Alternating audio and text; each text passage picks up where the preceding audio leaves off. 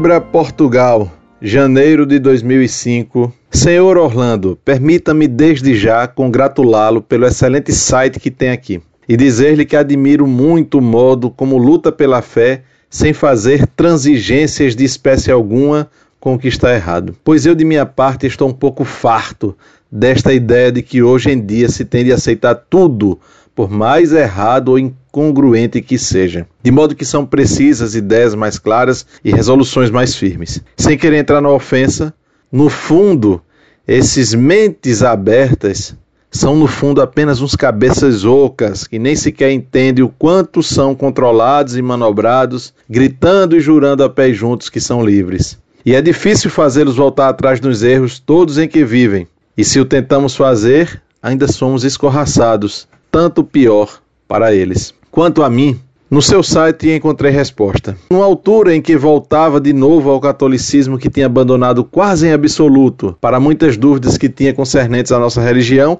e percebi, sobretudo, eu, que até já fiz parte de bandas rock e que ouvia dessa música a toda hora, e que ouvia também música clássica, com especial preferência por Wagner e demais românticos, e que lia bastante tudo o que me chegasse às mãos, fosse bom ou fosse mal, o quanto isso é pernicioso. Hoje tenho muito mais cuidado com o que ouço. Arrumei todos os discos rock e só ouço praticamente música clássica barroca. Tenho muito mais cuidado com o que leio. E ainda que leia coisas não recomendáveis, estou atento aos erros que são publicitados. Com filmes, a mesma coisa. Mas, ainda com tudo isso, tenho de largar mil vezes mais coisas que essas e estar atento a um milhão de outras, pois este mundo quer nos tomar pela força, custe o que custar. Perdoe-me este já longo relambório, cuja única intenção é mostrar-lhe o quanto já me foi útil este site. E creio que será muito mais ainda, pois não o deixarei de utilizar mais. E agradecer-lhe e a quantos estão envolvidos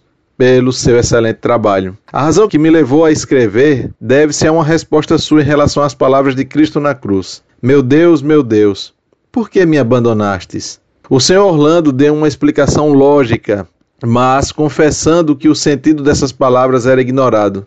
Mas já li a explicação dessas palavras dessa forma.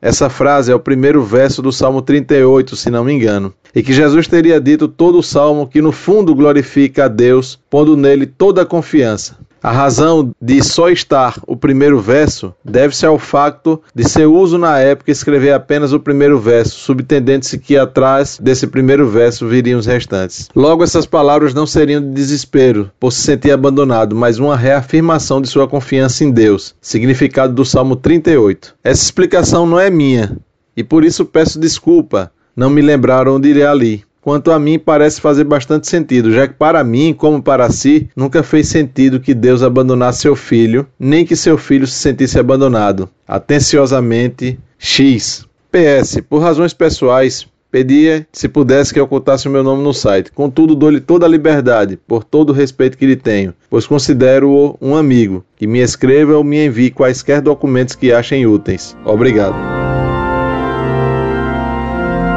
Muito prezado, salve Maria. Sua carta vinda de Portugal, tão longe do espaço, tão perto do nosso coração brasileiro, e por isso mesmo, lusitano, nos deu dupla alegria. Primeira alegria e sobrenatural, o saber como nosso apostolado pela internet pode fazer bem à sua alma, graças a Deus nosso Senhor. Que Nossa Senhora de Fátima o guarde em seus santos propósitos. Segunda alegria, por vir de Portugal, que gerou o Brasil no cristianismo e que agora, pelo site Monfort, retribui uma pequena parcela do bem infinito recebido pelos missionários lusitanos, ajudando a você, meu caro amigo, a retornar à prática de nossa santa religião.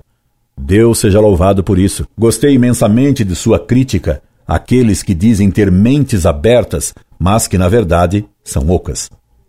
Essa sua santa intolerância com os erros de nosso tempo, essa sua rejeição pelo aceitar tudo da mentalidade moderna, nascida da Revolução Francesa e aceita e ensinada pelo Vaticano II, esse seu estar farto de tanta incoerência, nos une no mesmo amor à verdade única que só existe na Igreja Católica Apostólica Romana, a única igreja de nosso Senhor Jesus Cristo.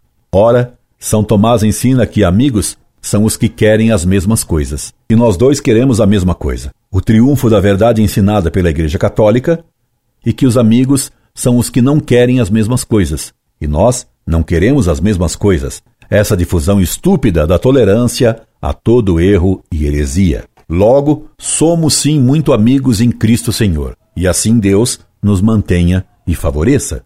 E como me alegra ter um amigo em Coimbra.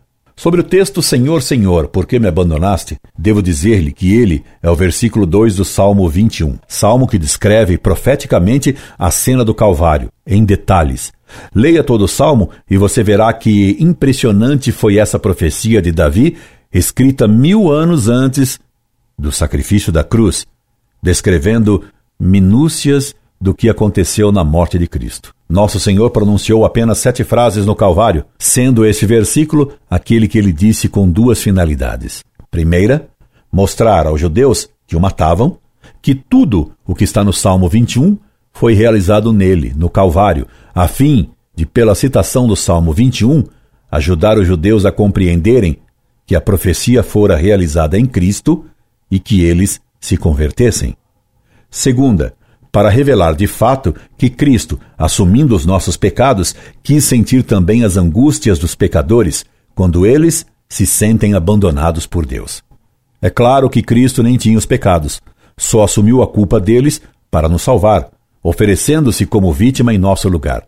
Nem tinha sido realmente abandonado por Deus, já que ele era o próprio Deus Filho.